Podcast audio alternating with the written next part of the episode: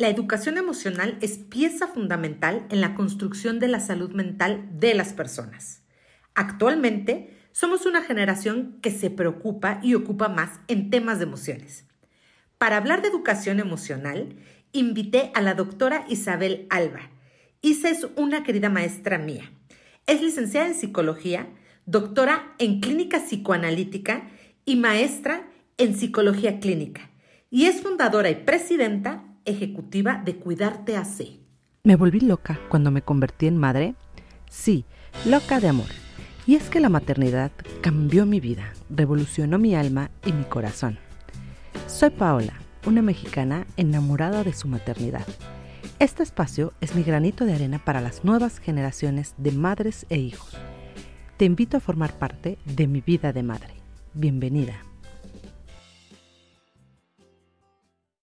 Isa, muchas gracias por aceptar mi invitación al podcast de mi vida de madre. Estoy muy contenta de tenerte aquí porque eres una persona que quiero y admiro mucho. Ya les he platicado a mis seguidoras de mis formaciones y bueno, Isa es una gran maestra y un referente para mí en, en varios temas. Y hoy vamos a hablar de educación, educación emocional, ¿verdad, Isa? Sí, Pau, se te cruzan los cables porque has sido alumna de los dos. Bueno, y también el de masculinidad. No, el, gusto es mío, Pau. Yo estoy súper contenta de estar el día de hoy aquí contigo y pues por supuesto, pues yo te sigo la pista, también te admiro muchísimo. Ay, gracias. Muy interesante, muy aplicada, yo diría, de mis alumnas así más, este, entonces sí decir ñoñas, lo que en todo, que trabajan mucho, que cooperan mucho, entonces estoy muy, contenta de estar aquí. Muchas gracias, Isa. Oye, pues vamos empezando como por definir qué es educación emocional. ¿Nos puedes platicar qué es, por favor? Sí, claro que sí. Mira, Pau, la educación emocional realmente es un concepto muy contemporáneo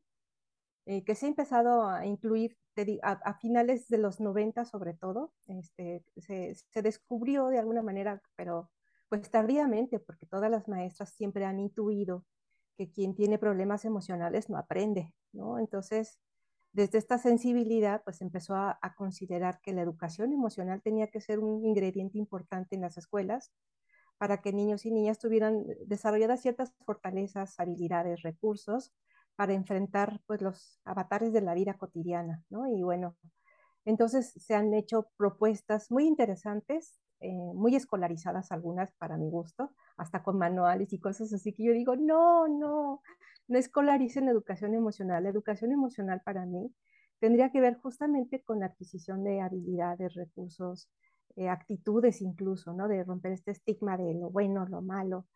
Y tendría que ser desde una perspectiva de juego, o sea, que eh, fueran aprendiendo niños y niñas a desarrollar esta educación emocional a través de diferentes recursos, sobre todo de, basados en el juego, experiencias lúdicas, significativas, aprendizajes eh, cooperativos, donde ellos descubran su personalidad, se conecten emocionalmente.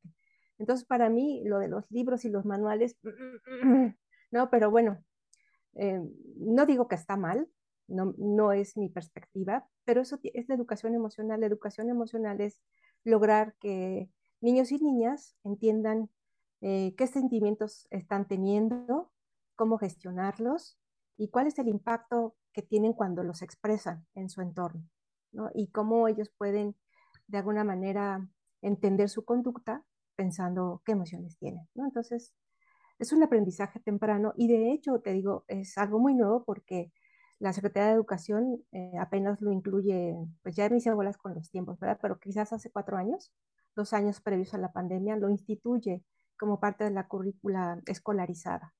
Pero entonces estamos hablando de algo muy, muy, reciente, ¿no? Aunque Cuidarte viene trabajando más de 17 años eh, en el tema de educación emocional y lo hace a través de diferentes programas, eh, porque uno pensaría que solamente la educación emocional es hablar de emociones y sentimientos, y no, la educación emocional es un complejo de actividades, de, recursos, por ejemplo, para identificar la agresión, trabajar los buenos tratos, desarrollar habilidades de convivencia y cooperación. Entonces, es un, para mí es una extensión enorme en donde niños y niñas aprenden sobre todo a pensar, a pensar, a, a reflexionar, eh, aprenden a relacionarse y por supuesto de todo esto eh, les quedan como em, la importancia de la conexión emocional eh, con sus padres, con sus hermanos, con sus padres, de la importancia de conformar una red amorosa, cercana. Y para mí mucho eso tiene que ver la resiliencia. Entonces, pues todo eso tiene para mí que ver la, educación emocional. Y sí, como, como comentas, y es relativamente nuevo porque yo me acuerdo que en mis tiempos de, infancia nadie hablaba de, emociones, incluso a la, a la, fecha está como ganando terreno, ¿no? Porque todavía se, se da más valor a la productividad, ¿no? Por ejemplo, en las escuelas, como comentas, las maestras están muy enfocadas en la cuestión didáctica, en las matemáticas, en los números y dejan completamente de lado la, educación emocional, porque al final en la escuela también se da, ¿no? no, aunque no sea como de forma formal, los alumnos aprenden de, de, sus referentes ahí, que son profesores. Y muchas escuelas no, lo, no los capacitan en el tema de educación emocional. ¿Por qué crees que se sigue privilegiando más la productividad versus la, la, educación emocional? Yo creo que le tenemos mucho miedo a las emociones. Entonces, eh, cuando un maestro le dicen, tú tienes que hacer educación emocional como parte de la propuesta curricular, dice, sí, pero ¿cómo le hago? ¿Cómo? Este, ¿Qué tengo que hacer? Y yo lo que he encontrado mucho es que hay docentes muy resistentes porque dicen, es que qué tal si llora, este, como si fueran responsables del llanto del niño. Entonces, pues no saben, no saben cómo hacerlo, o sea, nos dicen qué, pero no con qué ni cómo. Entonces, muchos docentes no, le dan aún ya capacitados, ¿eh? Eso es un... Y luego, pues hay, hay algunas emociones que son como parte de, no sé, de nuestros estigmas culturales, por ejemplo, el odio, la envidia, los celos, el miedo, son emociones que son generadoras de malestar y las docentes no quieren trabajar con ellos, la, culpa, la vergüenza, a pesar de que todas esas emociones pues son parte de nuestros, pues de nuestra potencialidad para experimentarlos. Y déjame decirte algo, también la educación emocional la realizan los papás y las mamás en casa. Cuando una mamá le dice al niño, no llores, em, eh, no te rías así tan fuerte, eh, eso no seas celoso, no seas envidioso, están ya haciendo una educación emocional, están modelando algunas emociones o sentimientos que el niño empieza a percibir como que eso no debería de ser, que eso no debería de experimentar ni de sentir. Pero también cuando mamás muy cercanas, muy empáticas, desde que el bebé está bebé, le dicen, a ver, haz una carita de sorpresa. Y ahí tienes al bebé haciendo cara de, oh", ¿no? Haz una carita de miedo y, y el bebé está haciendo caritas de miedo, carita de enojo, entonces las mamás sí modelamos, los papás también modelan mucho la educación emocional, que si es válido, que no es válido, hasta qué nivel de umbral, digamos, eh, es autorizado, permitido ciertas expresiones afectivas, ¿no? Entonces los papás hacemos educación emocional no formal. Entonces, lo que sí es eh, algo nuevo es que la educación emocional se haya formalizado. Y sí, efectivamente, al incluirse en los contenidos ahora, pues todavía los maestros y las escuelas consideran que es mucho más importante materias como matemáticas, español, biología, que esta parte eh, eh, educativa que tiene que ver con los afectos. ¿Por qué? Pues porque no saben cómo, cómo hacerlo. Sí, y justo ayer me pasaba, te, comparto porque, bueno, probablemente escuchen este podcast después, pero ayer fue el sismo acá en Guadalajara y llegó, llegaron mis hijas y este, llegaron muy tranquilas, muy, muy tranquilas. Y de, rato yo les pregunté, se asustaron con el sismo y mi esposo, no les digas, no les digas, porque no están diciendo nada, las vas a asustar. Y yo, y yo así de, ¿qué onda? le dije, no, le digo, pues, ¿qué hay que preguntar? Si ellas quizá no, no saben ni siquiera cómo expresarlo, ¿no? Y si tú les das voz, le pones nombre quizá a lo que sienten, pues les ayudas a expresarlo, pero todavía en el caso de, de este, mi esposo, pues que no está tan empapado del tema, como que tenemos esa necesidad de callarlas. De ocultarlas. Mejor no lo hables porque quizá ni lo sienten ni lo van a sentir. Y es muy común, ¿no, Isa? Muchísimo, muchísimo. Y aquí, bueno, pues la idea es justamente ir empezando, sobre todo con papás y las escuelas, romper esa idea de que las emociones, sobre todo que generan malestar, hay que ocultarlas, callarlas, reprimirlas, porque eso es lo que nos ha enfermado. Eso es lo que, lo que hace que la sociedad sea violenta, que no eh, y explique qué es, qué es lo que está sintiendo. Entonces, bueno, a mí me parece muy importante hablar sobre todo de emociones de malestar también, que en casa se, se mencionen, se hablen, que no sean parte de los pactos de silencio. O sea, yo, yo creo que incluso a veces eh, deseducamos a un niño. Cuando digo deseducamos, tiene que reaprender. Cuando un papá está triste o una mamá está triste y el niño le pregunta porque la capta, la capta con su corazón, con su energía, con su observación de que está triste y mamá miente y dice, no, no estoy triste. O papá dice, no, no, lo que pasa es que estoy cansado. Creo que ahí tenemos mucho trabajo que hacer como papás, tú que, tú que abordas mucho el tema en tu podcast y en tu trabajo como mi vida de madre, los papás tenemos que validar todas las emociones. No hay buenas ni malas. Las emociones son una gran eh, información de qué estamos sintiendo para orientar nuestra conducta y para, no sé, para conectarnos así, eh, poder acompañar, poder contener. Entonces, una mamá que, eh, que ha vivido un proceso de analfabetismo o un papá que es analfabeto emocional, pues no sabe cómo ayudar a su hijo a revelarlas, a explicarlas. Entonces, para mí es muy importante que los papás, fíjate, yo empecé con un programa de alfabetización emocional, esto te lo platico hace no sé, mis hijos tendrían, estaban chiquitos como 4 y 7 años, ahora tienen 28 y 31. Y empecé realmente a trabajar con esto desde la tallereada porque yo me di cuenta que los niños no podían decir muchas cosas. Entonces, así, uno de mis primeros recursos fueron unas paletitas de emociones. Entonces, yo les decía situaciones y ellos me decían, pues, cómo se estaban sintiendo con las paletitas. Y luego yo, ese es el, el, el material de otros zapatos. Entonces yo suponía, por ejemplo, que ir a la casa de la abuela, este, a los abuelos, iba a ser de alegría y, de felicidad. Y para mi sorpresa, y yo fui la primera en sorprenderme de la diversidad emocional de los niños, es que para mis hijos era también una situación de envidia, de celos y de enojo. Y yo, ay, ¿cómo? ¿Por qué? Porque sientes eso sobre ir a casa de los abuelos. Y ya me empezaron a explicar y yo dije, tienen toda la razón. Entonces, eh, nos falta mucho trabajo como papás para educar en ese sentido, pero pues, también tenemos que empezar por nosotros, porque como tú dices, Pau, cuando éramos chicos nosotros, nadie nos explicó, al contrario, más bien nos regañaban por experimentar o por expresar algunas emociones que no debían de ser. Entonces ahora la lógica es, eh, todo tiene una razón de ser, cualquier emoción tiene una razón de ser, cualquier conducta está apoyada también cualquier conducta disruptiva, transgresora, está, tiene una razón de ser y muchas veces se fundamenta en emociones de mucho malestar. Pues hay que entenderlas y, yo creo que, eh, que, los niños vivan este proceso.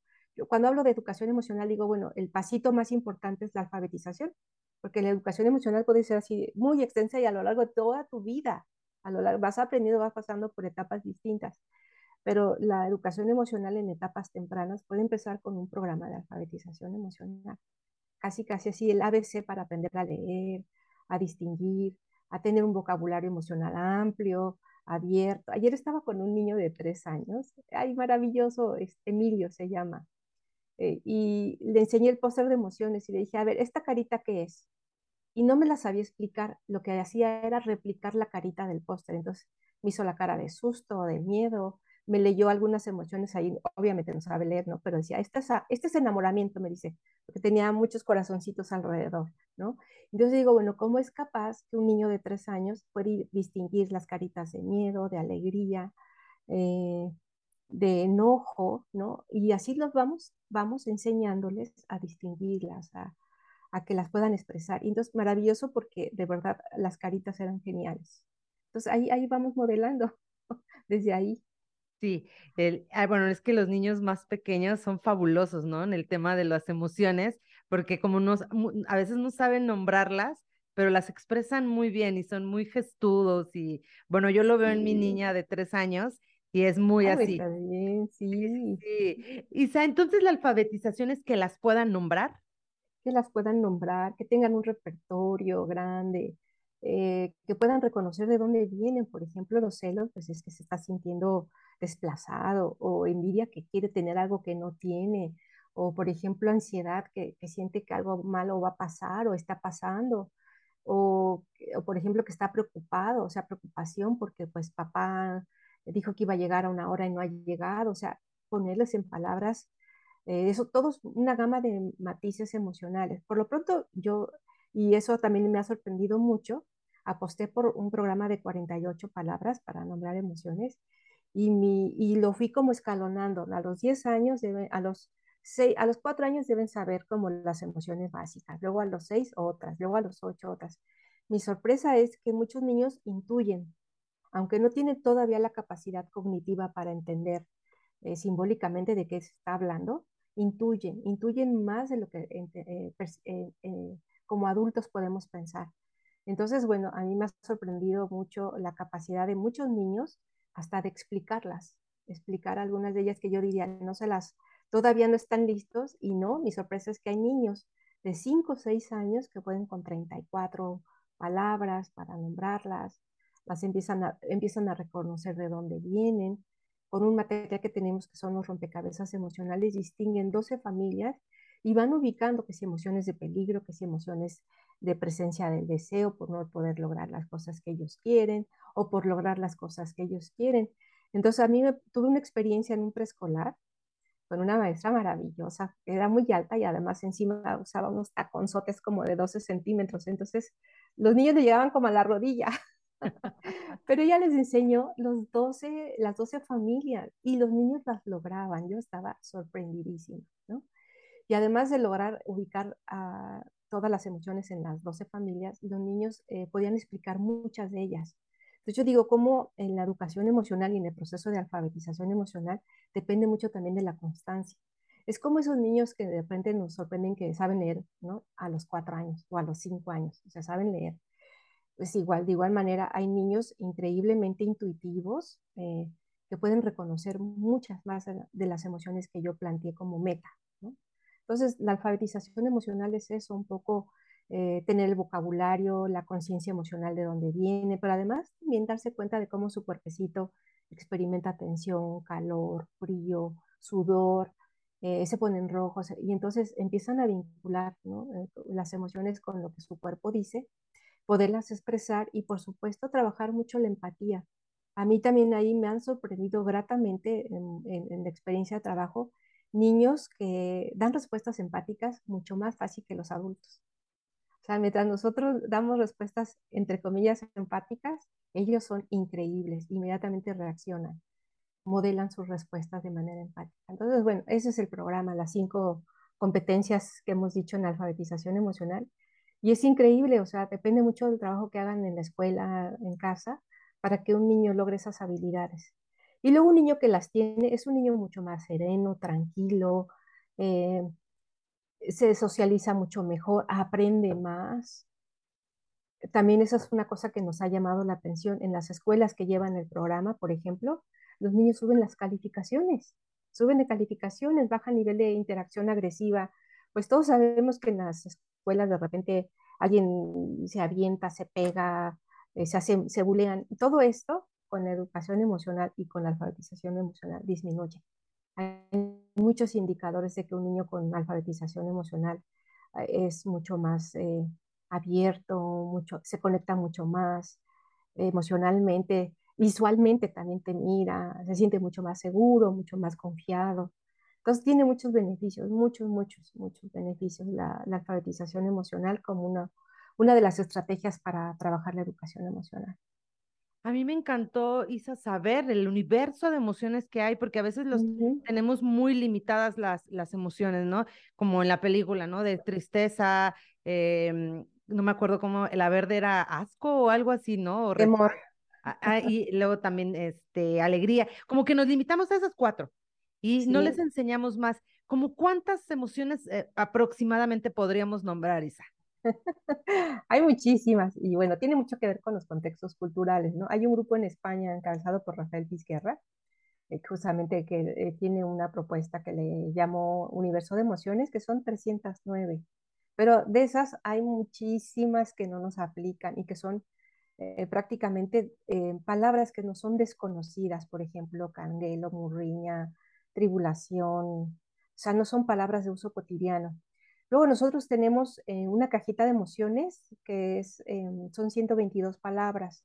En la guía de alfabetización emocional tenemos 170 palabras que son, digamos, no de uso tan común, pero que sí están dentro de nuestro vocabulario, ¿no? Por ejemplo, ahí embelezo este, es una de ellas, ¿no? Antes, si decías, estoy embelesado, por ejemplo, ¿no? arrobado por lo que está pasando, así, o sea, palabras que no son del uso cotidiano, pero sí. Y bueno, y finalmente el programa de manera sistemática trabaja con 48. Yo digo que con las 48 tenemos para hacer una conversación profunda, conectada, este, y entonces a mí también lo que me ha pasado es que algunas mamás decían, ¿qué le están enseñando a mis hijos? Porque ahora llega, me siento satisfecho, orgulloso, feliz, este, confiado, seguro. Y las mamás digo, ¡Ah! ¿este qué comió? ¿Este qué comió? Porque llega el niño con su calificación de 10, ¿no? Pero si una mamá dijo, ¿qué es eso de?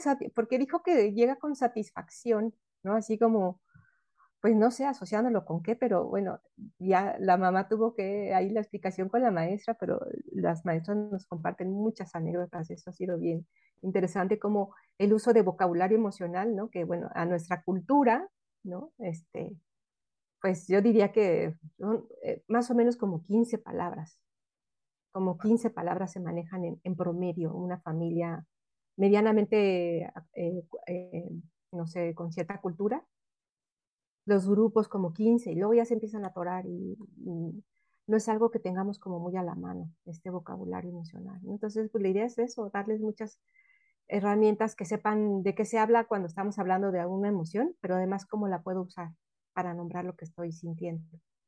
Y quitarles un poquito la etiqueta de buenas o malas, ¿no? Porque, por ejemplo, a mí me pasa con mi niña grande, hace poco estábamos platicando de que le caía, me dice, me cae súper gorda esta youtuber porque veo una chiquilla como de su edad, ¿no? De 9, 10 años. Me cae súper gorda porque mueve su pelo así y hace así y tiene muchos seguidores. Y le digo, a ver, ¿te cae mal o lo que sientes es envidia? No, no, no, yo no siento envidia. Y yo, o bueno, a lo mejor admiras que tiene muchos seguidores. Bueno, tratando de orientarla un poquito para que ella pudiera ubicar lo que sentía que, precisamente no era que le cayera mal a la niña, ¿no? Sino que le despertaba una emoción. Entonces, creo que ese es como uno de nuestros retos como padres, ¿no? Esa, guiarlos y quitarles esa etiqueta, ¿no? A, ser, humanos y decir, pues sí, podemos sentir envidia y podemos sentir, como decía, celos y todo eso que al parecer es negativo. Claro, pero lo que pasa es que si las experimentamos, se va nuestro autoconcepto, es decir, soy mala o soy malo. Si tengo esas emociones, podría ser alguien, una niña mala si las experimento. Entonces sí tenemos que explicar que una cosa es lo que sentimos y otra cosa es lo que somos y que transitamos por las de bienestar y malestar. Yo, yo he estado apostando mucho a que más bien los niños y las niñas las identifiquen no como buenas o malas, sino como esa emoción me despierta malestar, es decir, se siente feo, se desacomoda mi cuerpo, siento como que la pancita me duele, como que el corazón se me apachurra, como que no puedo respirar. Esa es una emoción que genera malestar. Eh, siento como que mi cuerpo se expande, que tengo cosquillitas en la panza, que me dan ganas de reír, que, siento mi cabeza así como que me va a explotar de gusto, pues es a lo mejor una emoción generadora de bienestar, como la euforia, por ejemplo, ¿no? Entonces, este, sí hay palabras medio domingueras como la euforia, el anhelo, el capricho, este, la ilusión, que a lo mejor a un niño pequeño como que no, les quedan muy claras, pero conforme va pasando el programa, las van entendiendo y aprendiendo. Y como tú dices, ¿no? ¿Qué es la emoción que estoy sintiendo? Porque, bueno, porque veo algo que me molesta, que estoy experimentando. Envidia, enojo, eh, preocupación. A lo mejor yo quisiera y a lo mejor no voy a poder ser igual de buena, porque, bueno, te lo dicen en la, en la, en la visión de una youtuber, pero pues tú también haces eso, entonces a lo mejor ella está preocupada de seguir tu ejemplo y de ser tan buena como tú. ¿Qué tal si no? Sí, claro. No, bueno, también le encantan las redes, ver youtubers y, y grabarse. Antes, más, ahorita ya que está más cerquita de la pubertad, ya está haciendo, empieza a hacer el feo a esas cosas, ya no quiere salir conmigo. Oye, Isa, pero platícanos, ¿es diferente una emoción y un sentimiento?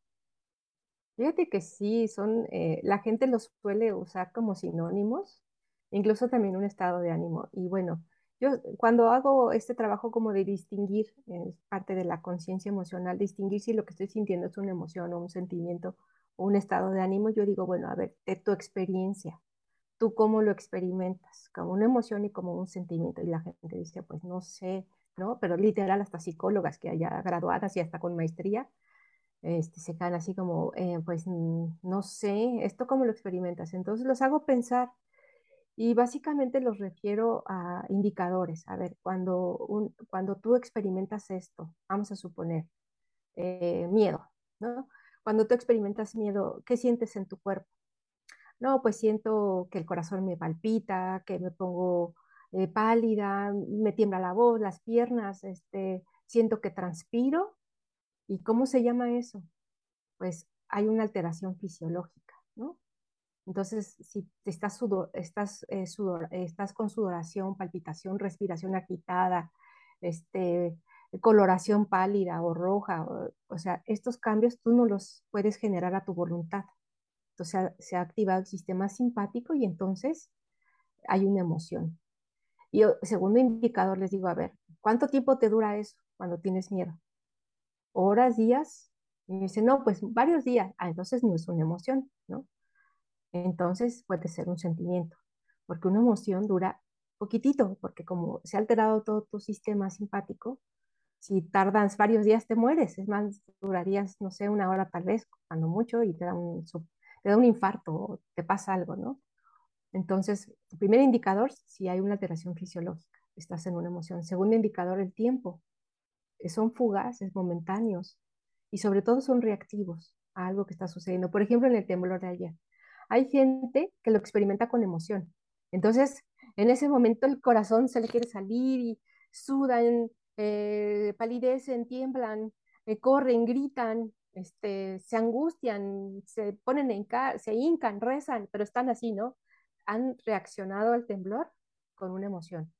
Y hay gente que está temblando y dice, oh, está temblando, y no pasa nada, se sale tranquila. Chance se le acelera un poquito el corazón porque registra eh, cierto peligro, ¿no? Y bueno, sale tranquilamente a la calle. Ha experimentado un sentimiento. Y bueno, esa persona que de repente se emocionó muchísimo, ya pasó el temblor, ya vimos que no se cayó nada o que no pasó nada con tu familia, vas quedándote tranquilo y te puede durar la, todo, eh, toda la tarde la sensación de miedo. Entonces ya pasaste de una emoción a un sentimiento.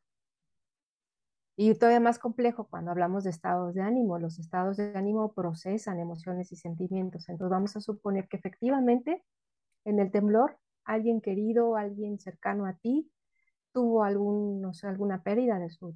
O ayer yo iba manejando, ya el coche se me hizo para todos lados, ¿no? Que chocó, que se le cayó el techo de su casa, que perdió algún familiar. Entonces esa persona tramitará procesos de pérdida durante algún tiempo, entonces estará triste por la pérdida, el dolor, la preocupación, la desesperanza de, bueno, va, va a lograr nuevamente ese patrimonio, ¿no? Entonces su estado de ánimo le ayuda a procesar todas esas pérdidas, ¿no? Pero son, son indicadores de tiempo, de reacción y, y de cómo se experimenta en el cuerpo. Isa, entonces, ¿cómo podemos hacer niños competentes emocionalmente? O sea, ¿cómo podemos decir, mi hijo sí está construyendo o trabajando cierta inteligencia emocional? Bueno, no, no podemos eh, hacer que nuestros hijos tengan algo que nosotros no. Entonces, yo lo primero que siempre digo es que el niño aprende muchísimo más del modelaje que papá y mamá hacen, por ejemplo, del tipo de relación que tienen, por ejemplo, de la relación que ellos tienen con nosotros, con los hijos, ¿no? De, eh, la manera en la que los papás también gestionan sus emociones. Entonces, bueno, ¿cómo puedes hacer que un niño sea competente emocionalmente si tú eres una analfabestia, perdón, analfabeta emocional? Si, por ejemplo, e-, eres el primero preocupado o preocupada en que no se te note lo que estás experimentando, eh, si, por ejemplo, tienes un vocabulario súper limitado, si, por ejemplo, no conectas emocionalmente con tu hijo, ¿no? Y esa es la parte más triste, porque yo creo, y lo he visto mucho, cuando un papá conecta emocionalmente con su hijo, que le mira los ojos, realmente tratando de descifrar qué es lo que está sintiendo, eh, que lo toca, que lo acaricia, eh, que lo acompaña. Eh, cuando llora no lo reprime por llorar, ni lo sacude por estar haciendo una rabieta, lo castiga, sino que es un papá que trata de entender la conducta de sus hijos a partir de lo que posiblemente está experimentando. Entonces ahí es lo que podemos hacer, pero bueno, insisto, eh, cuando dije analfabestia no fue gratis, o sea, hay papás y mamás que sancionan de una manera muy ruda ciertos comportamientos sin entender que detrás de esos comportamientos, por ejemplo, pueden estar algunas emociones eh, que le generan al niño mucho malestar o a la niña y por eso es que pegó, por eso es que mordió, por eso es que quitó el juguete, por eso es que hizo una rabieta. Yo me acuerdo una, una de las rabietas más impresionantes que hizo mi hija. Fue un día que ella tenía tres años y mi hijo era bebé. Y llegamos a un restaurante y era bebé como de, ya se sentaba en una sillita, lo pusimos en la sillita, pero ya dijo, yo me quiero sentar en la sillita. Pero la única sillita que había en el lugar, era una taquería. Entonces eh, le dije a Raquel, no, mi amor, tú siéntate aquí porque si no yo tengo que cargar a Marcos. No, yo quiero esta sillita y se aventó al suelo así, ta, ta, ta, ta, como yo así la, la veía y decía, pobrecita, está sufriendo enormemente. Entonces le dije, ven, vámonos de aquí, vamos a platicar. Y me la llevé del restaurante al coche. Un rato estuvimos platicando. Me pudo decir que estaba muy celosa, que, que, no quería que, que, yo hiciera mucho caso a Marcos, y en fin, ¿no? Eh, ya me explicó.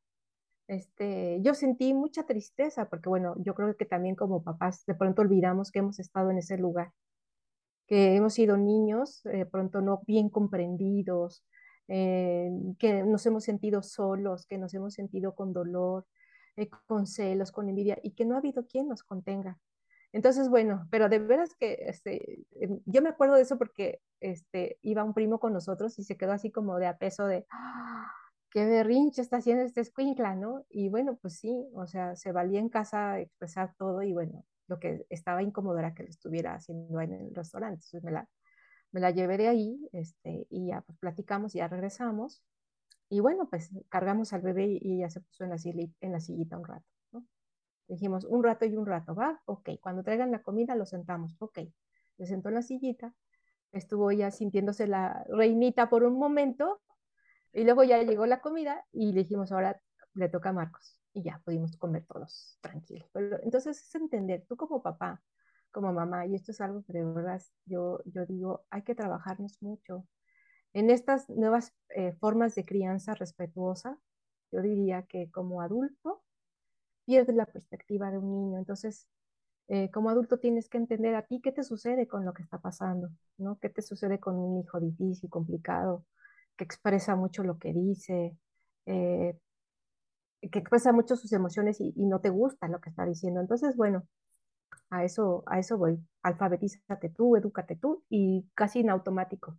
Pues tú, tú no estás poniendo ahora ejemplos de cómo haces con tu hija. Yo creo que tú como mamá, eh, como educadora emocional, ya tienes muchos tips y muchas claves, pero sobre todo siento que te conectas con tus hijas, ¿no? Que, que estás cercana y acompañándolas y realmente, por ejemplo, lo que dijiste ayer, ¿tuvieron miedo?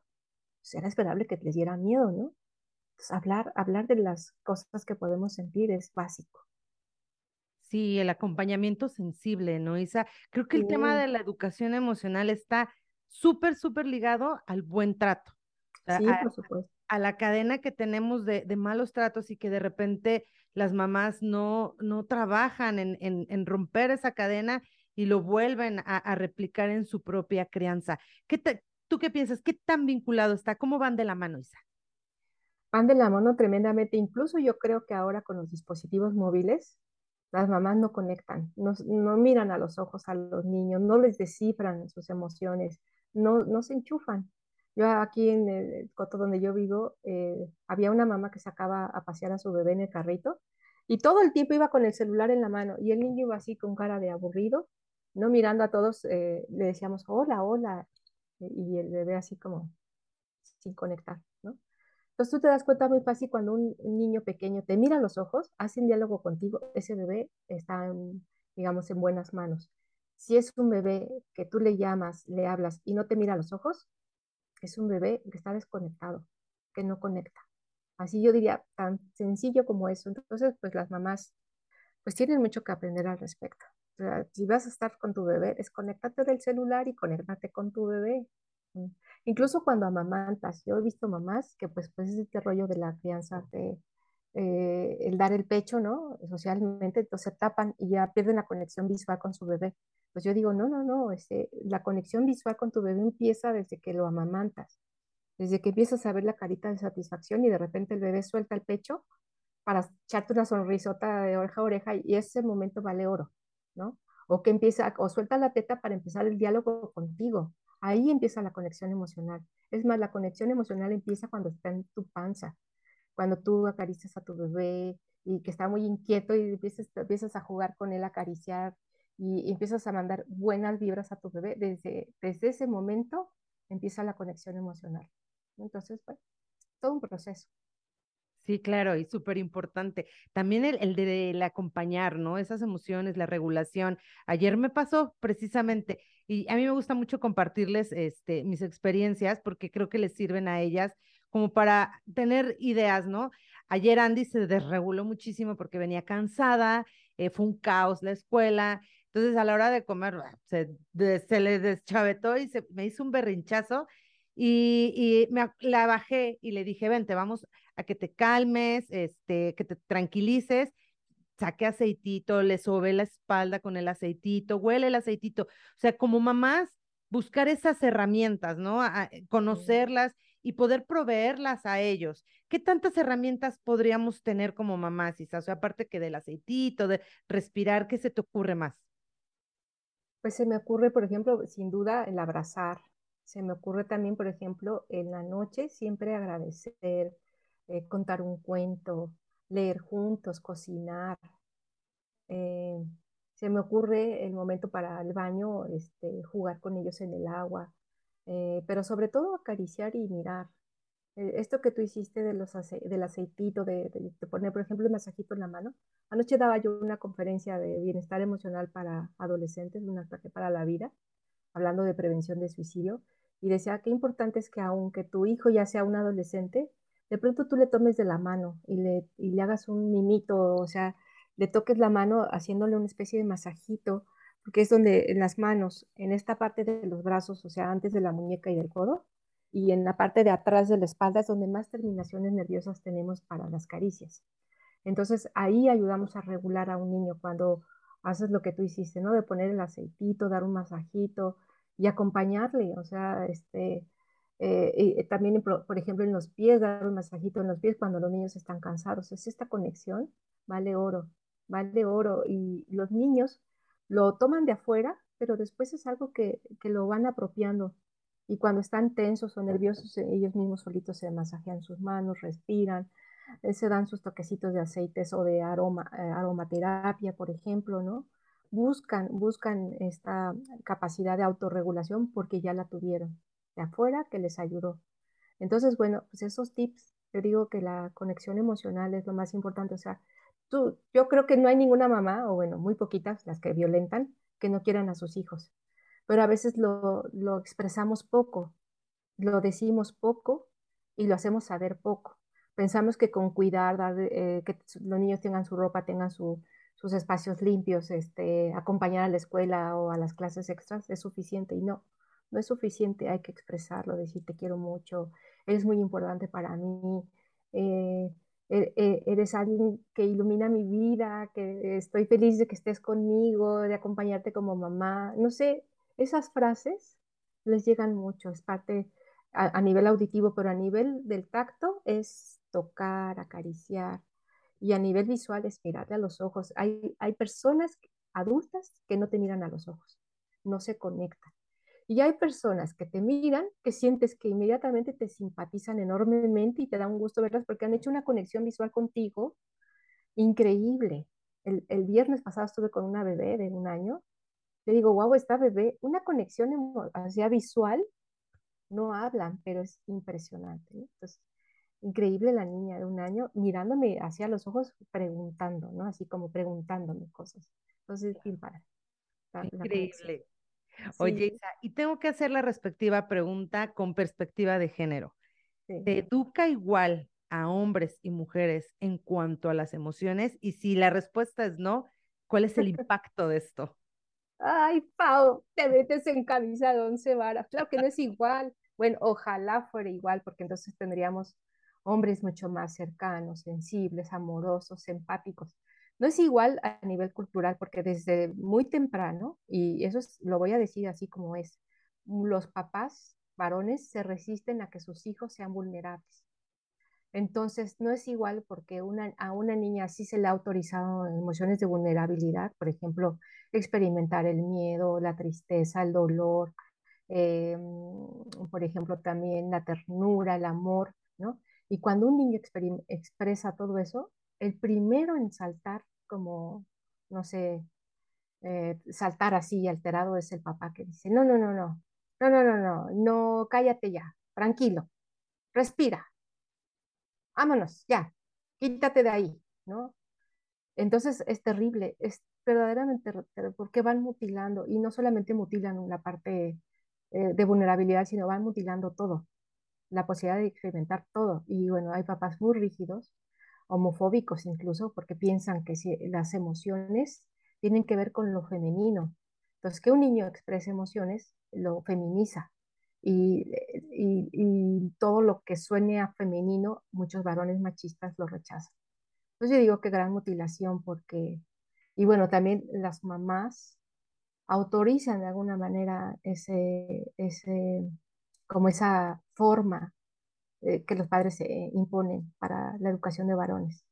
Entonces les va mal. Afortunadamente, yo digo, en las escuelas esto puede ir cambiando y el impacto en los niños varones puede ser, ir siendo otro. Yo recuerdo un el primer libro que yo leí hace muchos años que se llamaba Educando a Caín, así. Si lo encuentran por ahí, es una joyita.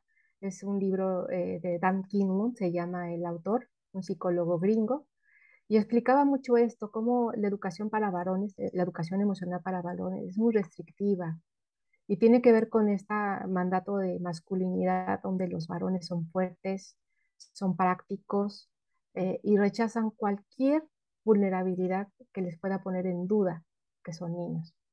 Entonces, eh, también mencionaba cosas que a mí me parecieron interesantes, por ejemplo, que a un niño varón en las escuelas se les castiga más dura, duramente que a las niñas, ¿no? Y que los niños varones reciben menos mimos y menos, eh, menos cariños verbales también, así como eres muy lindo, eres muy gracioso, eres muy bondadoso, suavecito, qué tierno eres, como que todas estas cosas se mutilan de un niño. Entonces, bueno, que los niños son más castigados, por ejemplo, físicamente en las escuelas, más duramente que en las escuelas, sanciones. Y bueno, yo trabajé muchos años como psicóloga de gabinete escolar y sí me daba cuenta de eso. Cuando yo lo leí dije, qué barbaridad, efectivamente eh, atropellamos las emociones de los varones, ¿no? Entonces, bueno, ahora queremos cambiar todo eso y, creo que poco a poquito se puede ir haciendo eh, nosotros tenemos un diplomado internacional de masculinidades, por cierto que estamos en la cuarta generación, hay un grupo padrísimo y está, es, un, es, es una apuesta por decir, cambiemos de educación emocional para varones, reintegremos emociones que les permitan ser seres mucho más integrales, más empáticos, más amorosos.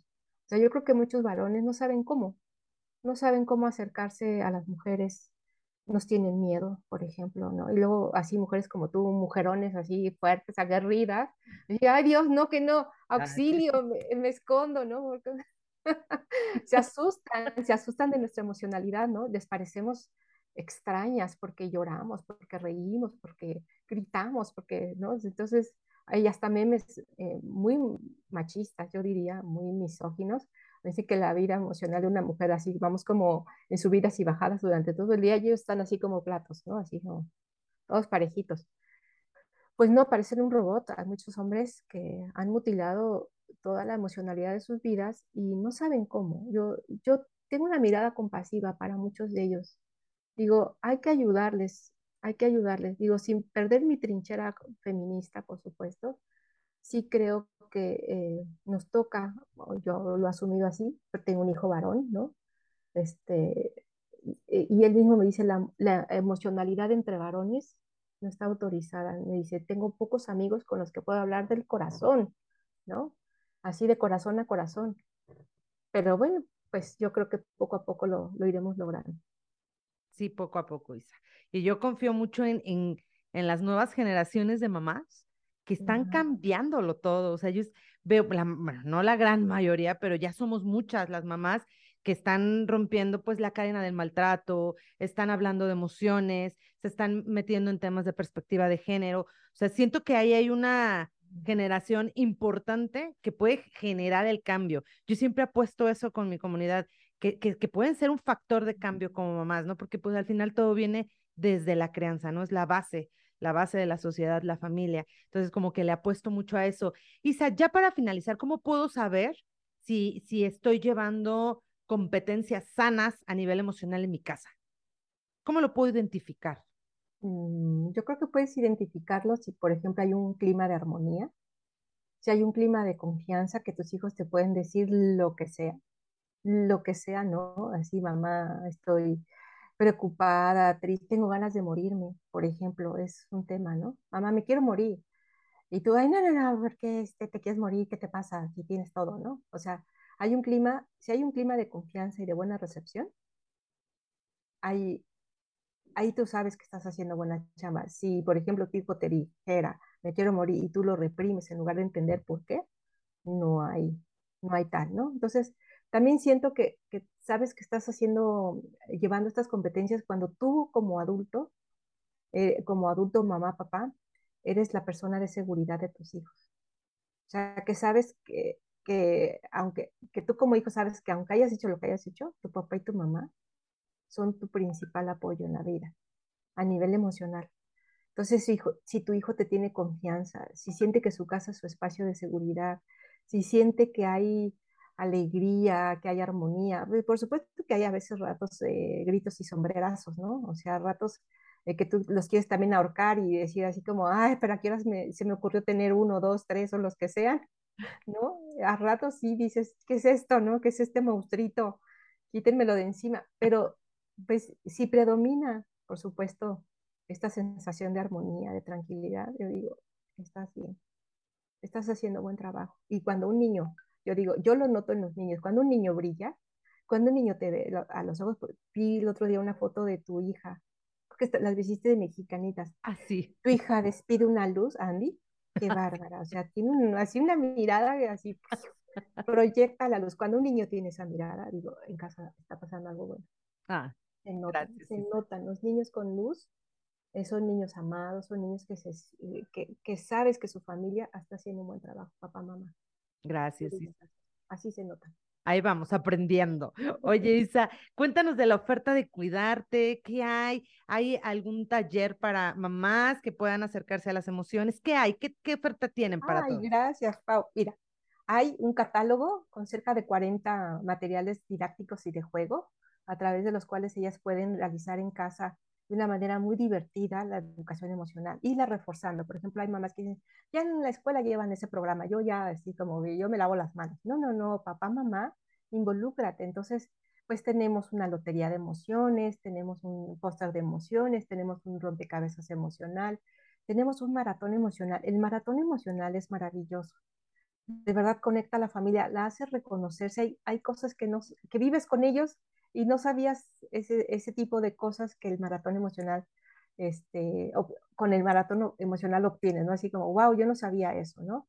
Eh, yo lo jugué con mi papá y, me dice, lloró en, en, algunas de las respuestas y luego me dice, oye, volvemos a jugar esos juegos con los que me haces llorar, ¿no?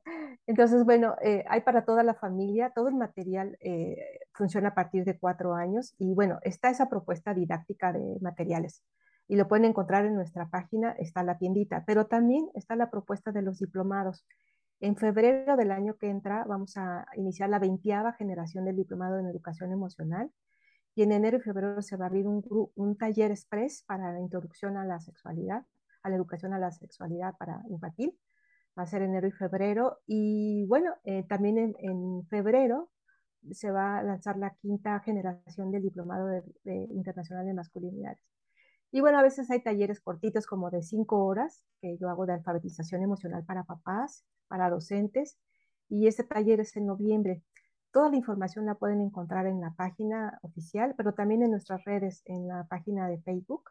Ponemos generalmente eh, las próximas actividades que vamos a tener. Así que yo les invitaría a conocer nuestra página que es www.cuidarte.org.mx. Allí está. Y también, bueno, algo que hacemos que a veces lo digo poco, es que hay una red por la educación emocional en la que participan muchos colegios. Entonces, si tu, el colegio donde está tu hijo es parte de la red, tengas la certeza de que algo se está haciendo a nivel escolarizado en educación emocional. Participan colegios, participan profesionales independientes Y cada año, desde hace cuatro años, de manera formal, nos encontramos, eh, compartimos contenidos de educación emocional, eh, hacemos una jornada de inteligencia emocional de manera anual y eso nos vemos para compartir quiénes somos y cómo lo hacemos. Perfecto, Isa. Pues hay mucho, hay mucho que hacer en cuidarte y a mí me encanta haber coincidido con ustedes, haber aprendido de ustedes y ahora estoy muy contenta de compartirlos con mi comunidad porque también ya estuvo por acá Rafa, entonces, y también tenemos para ella otra plática de, de, un temita que también queremos hablar. Entonces, te agradezco mucho que hayas aceptado invitación, Isa. No, al este, contrario. Acá a mi espacio y este, fue una, un placer platicar contigo como siempre.